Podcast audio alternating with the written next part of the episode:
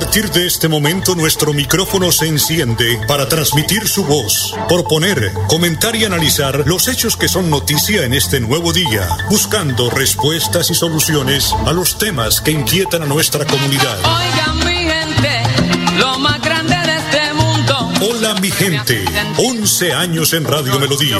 Hola mi gente, para que la voz de la comunidad se escuche. Hola mi gente. Lo llamé.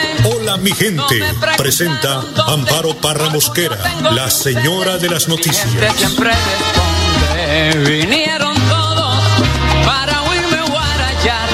Pero como soy ustedes, yo lo invitaré a cantar. Vinieron todos ahí para oírme guarachar. Pero como soy ustedes, yo lo invitaré a gozar. Conmigo si van a bailar. Eres mi amor, y mi solo encanto mi ilusión. Es mi amor, mi dicha y mi tesoro, mi solo encanto mi ilusión. Ven a calmar mis males, seas tan inconstante. No olvides el que sufre y llora por tu pasión. Ven a calmar mis males, mujer, no seas tan inconstante. No olvides el que sufre y llora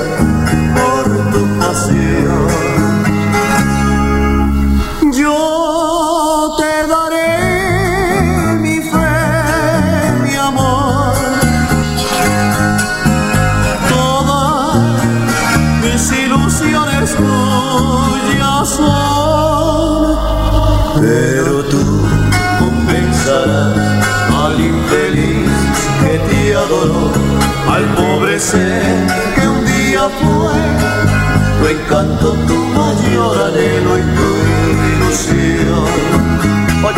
Hola mi gente, tengan ustedes muy pero muy buenos días. Hoy es jueves 12 de agosto. Hoy se celebra el Día Internacional de la Juventud, una fecha promovida por la ONU que busca conseguir la participación de los jóvenes en todo el ámbito de la sociedad para solucionar los desafíos a los que la juventud se enfrenta cada día.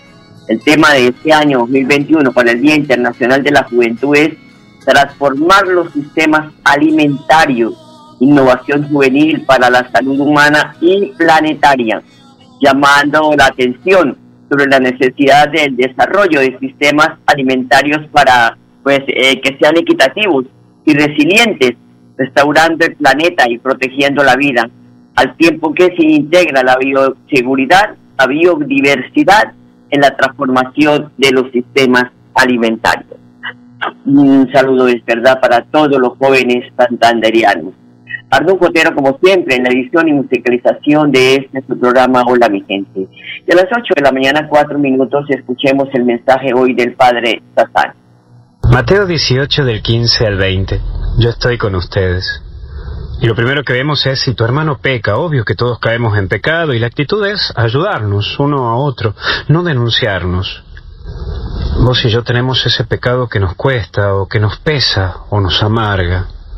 Pero la clave está en remarla, remarla como el dulce de leche. Saber que se la puede luchar y enfrentar. Habrá, habrá veces que podrás decir, sí, no caí en esto ahora, gracias a Dios. Y otro día te tomará esa tristeza de decir que caíste otra vez y decís, hoy otra vez caí en esto. Pero mira, la clave es lucharla. El tema aquí es cuando uno cae en el pecar y ni cosquilla le hace, como que no le importa ni fu ni fa, como que ni le va ni le viene. Y es allí donde entra la actitud del hermano para ayudarlo. Ahí, sí, ahí. En ese momento hay que ayudarlo y mostrarle que otros se dan cuenta de algo que él o ella no se da cuenta. Intencionalmente o no, porque hay personas que sí se dan cuenta pero no le importa. Pero no es que el hermano tiene que estar como árbitro de fútbol, fijándose en qué cae el hermano y decirle, che, mira, caíste en esto, y vamos al bar y busquemos el bar para ver la repetición de la acción y recriminarlo y atacarlo. No, no, no, no, no. No te equivoques. Eso no es tu tarea. La tarea es cuando uno no se da cuenta. Y eso no podemos caer para, para lo, para lo chichana o de, de hacer esto, de hacer el otro, para... No, no, no, no. Es solamente fijarse cuando el hermano cae. Pero te reconozco que hay cristianos que son cristianos metete, que le encanta meterse en la vida de los otros y marcarle la falta y decirle te hago una sugerencia en esto y te hago el otro. Pará, es más delicado, es de acompañar, es de ayudar, no de liquidar. Pero también vemos la comunidad. Qué importante es hacer los pasos de la corrección a las personas. Hablar a solas, luego cara a cara, primero por supuesto, mostrando el error desde el cariño, desde la cercanía. Corregir para construir una vida linda con el otro, y no corregir para destruir y pisotearlo al otro. El cara a cara es fundamental, porque hay veces que se enteran los otros del error de la persona y al último se entera la persona. No, eso es caer en el chismerío más que en la corrección. Aprende a mirar a los ojos a la persona que estás pifiando en la vida y que no está construyendo, o no se da cuenta. Ayúdalo porque no lo ve, no se da cuenta, no dimensiona. Y si no te escucha, busca otra persona que sepa que también quiere el bien del otro, de esa persona. Y juntos busquen en ayudarlo de una u otra manera, que se dé cuenta que es para ayudar más que para recriminar. Juntate con tu hermano, con tu hermana, y oremos por nuestra iglesia, por vos, por mí, por aquellos que quieren cambiar, por aquellos que cometen errores y no se dan cuenta como también por aquellos que no quieren cambiar, que se dan cuenta de sus errores y siguen en la misma. Que Dios te bendiga y te acompañe en el nombre del Padre, del Hijo y del Espíritu Santo. Hasta el cielo no paramos. Gracias, Padre. 8 de la mañana, 7 minutos. Vamos a una pausa, ya regresamos.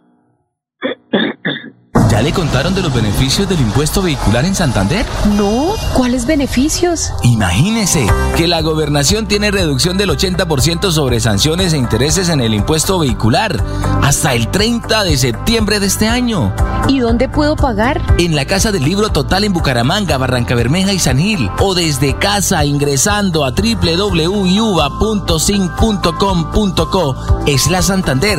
También en cualquier punto baloto, efecto y éxito. Aproveche y pague su deuda de impuesto vehicular.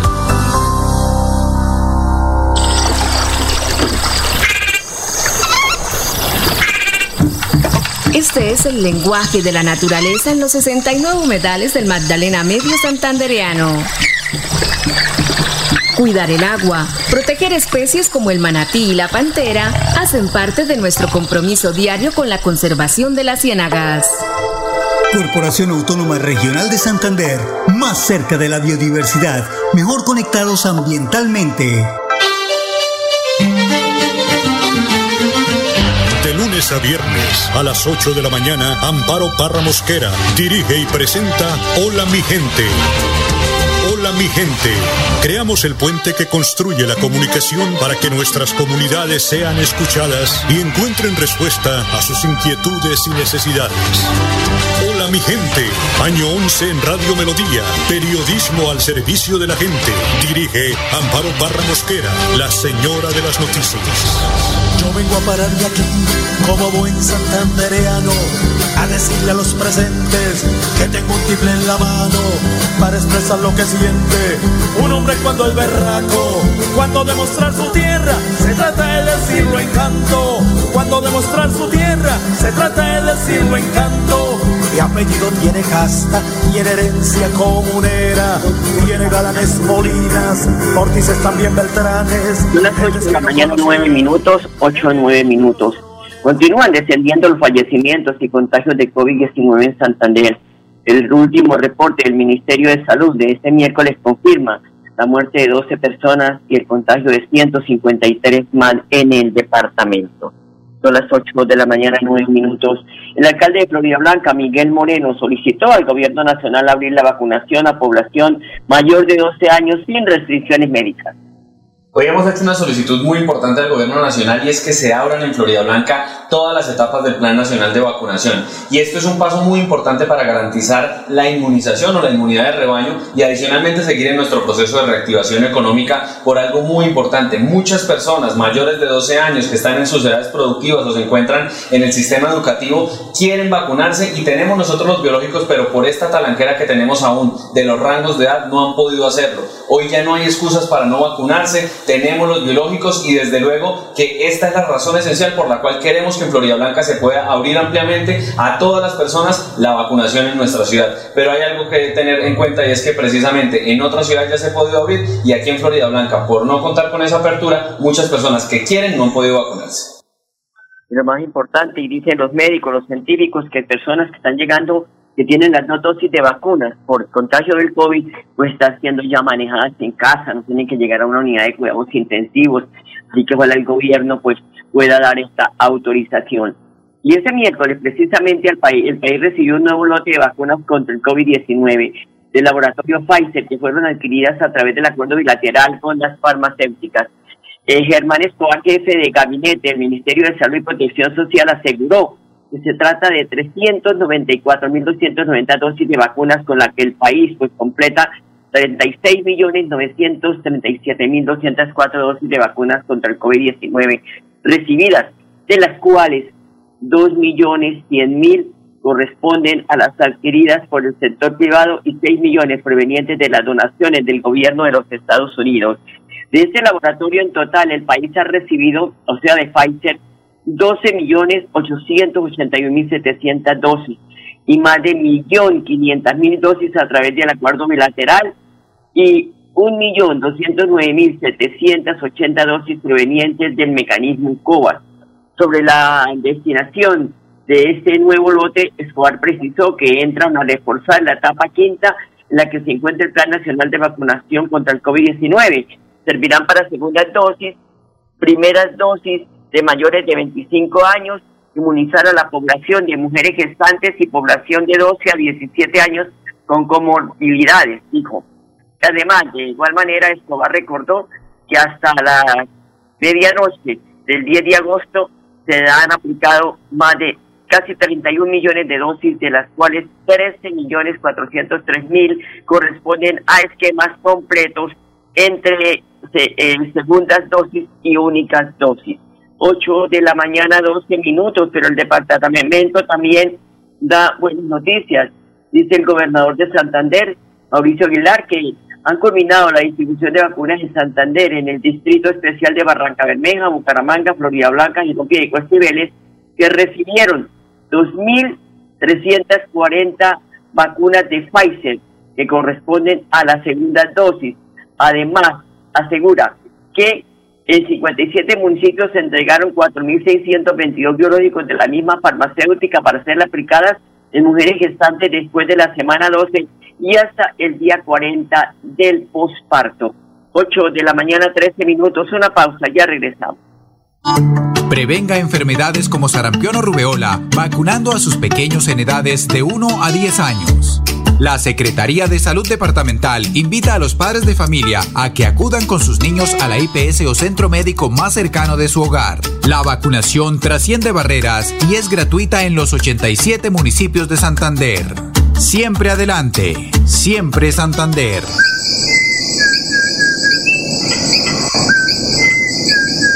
Este maravilloso canto es único de Santander y es símbolo de nuestra biodiversidad. Es la voz inconfundible del cucarachero de Nicéforo, especie endémica de Santander. Desde la CAS, a través del fomento a la educación y al aviturismo, trabajamos por su protección y conservación. Corporación Autónoma Regional de Santander, más cerca de la biodiversidad, mejor conectados ambientalmente. Yo no tengo por qué cantarle a ninguna tierra extranjera. Y por eso es que canto guabinas y torbellinos, porque soy colombiano y amo a mi tierra. Cuando oigo un bambuco, corre por mis venas el sabor de Colombia y los tres colores de mi bandera y por eso le canto a los cafetales, a los lindos paisajes y a mis morenas. 14 minutos. La noticia del día tiene que ver con el inminente cierre del Carrasco. Vanguardia trae hoy una completa información sobre este tema. Pues en algunos apartes, el, em, el periódico afirma que el cierre del Carrasco hoy pues revelan en cuánto se encarece la disposición de forma extraoficial. Dice que Vanguardia conoció el valor de la disposición de residuos de, que se podría duplicar. La opción más viable señalan los alcaldes es trasladar las basuras hasta Huachica Cesar.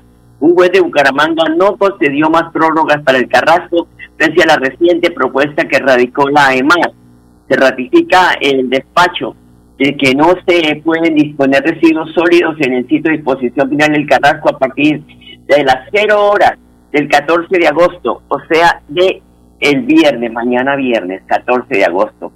Así lo resolvió este miércoles el juez 15 administrativo de Bucaramanga en una audiencia judicial que se prolongó por más de cuatro horas y en el cual quedó en firme la orden de cierre definitivo de la clausura de actividades del relleno sanitario El Carrasco.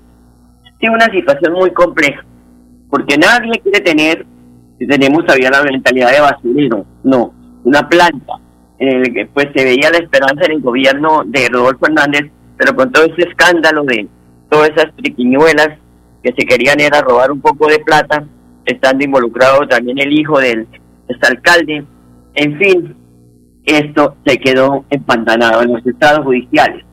Pero, pues vamos a ver qué pasa, porque sería muy complicado que se, que se aumentara el costo de recolección de aseo para los usuarios. Pero para allá vamos, 8 de la mañana, 16 minutos. El alcalde de Bucaramanga, Juan Carlos Cárdenas, entregó un detalle del nuevo convenio de tránsito suscrito entre la alcaldía y la seccional de tránsito de la Policía Nacional, que tiene como propósito el control del transporte informal de la ciudad. El mandatario hizo algunas sugerencias a la comunidad y a la misma autoridad de tránsito de la capital santanderiana. Acá lo importante es seguir avanzando en esos, esas solicitudes tanto jurídicas como de los ciudadanos. Pero es muy importante solicitarle a los ciudadanos lo siguiente.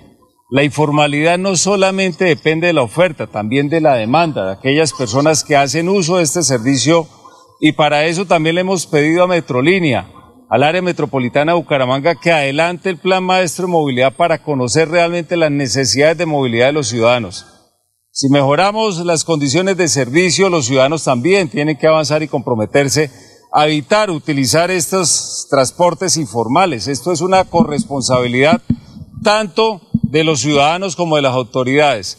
Y aquellos que tengan información de ese transporte pirata, denuncien.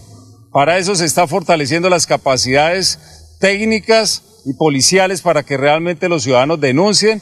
Ya ha identificado unos sectores en la ciudad que vamos a estar actuando en coordinación con la Policía Metropolitana de Bucaramanga, con Dirección de Tránsito, y también a las demás autoridades del área metropolitana. El problema de la movilidad y el transporte informal no es un tema solamente Bucaramanga, esto es metropolitano y necesitamos todos trabajar de manera articulada para que realmente esta solución, que es un pendiente histórico que lleva décadas en la ciudad, pueda realmente entre todos encontrar una solución definitiva. 8 de la mañana, 18 minutos. Mire, el comandante de la Policía Metropolitana de Bucaramanga, el general Samuel Bernal, dice que uno de los propósitos de este convenio es adelantar además pedagogía para conductores como para los ciudadanos utilizan esta clase de transporte informal. Escuchemos. Claro que sí, esta es nuestra esencia como policías y más con la policía de tránsito que en este momento entra a actuar de una manera más directa, más contundente, siempre educando, siempre educando y preservando la vida de todos los habitantes de esta región.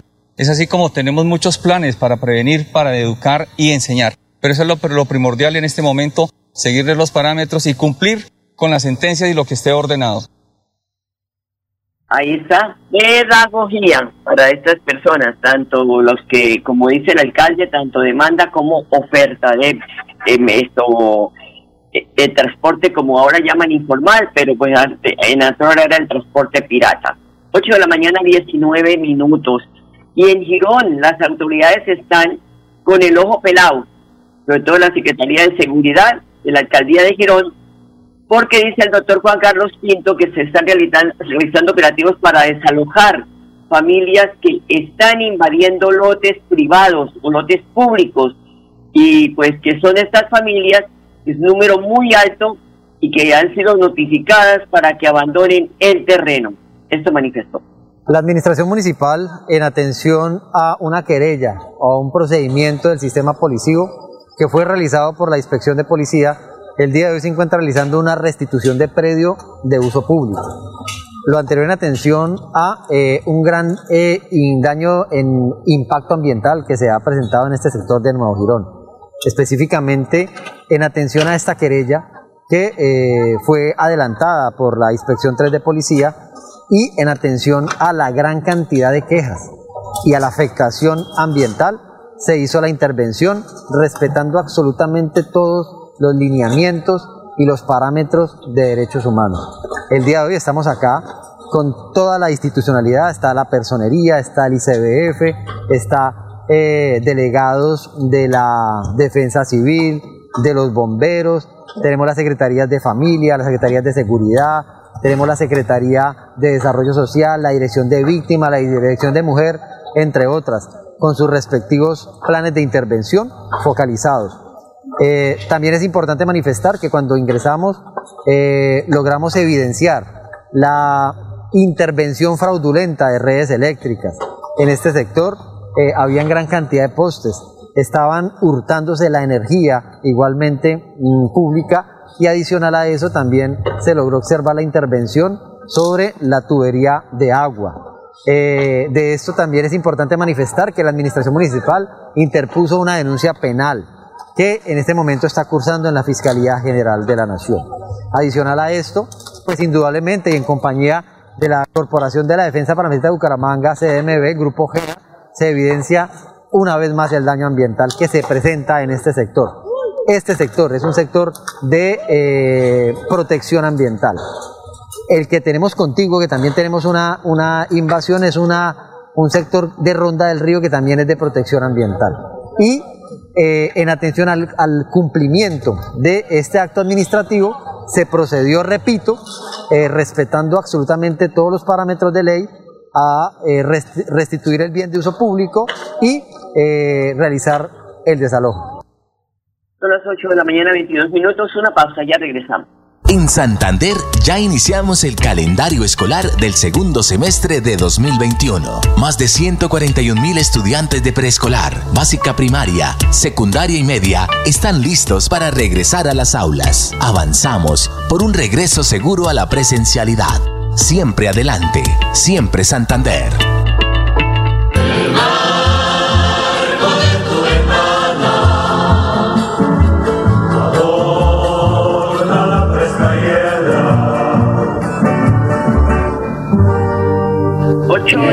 Mañana, 23 minutos, la alcaldesa de Girón, Julia Rodríguez, ha confirmado el inicio de las obras de tres megaproyectos que mitigarán el riesgo a más de 5.000 familias del municipio, que en época de invierno recordemos que es todo un caos.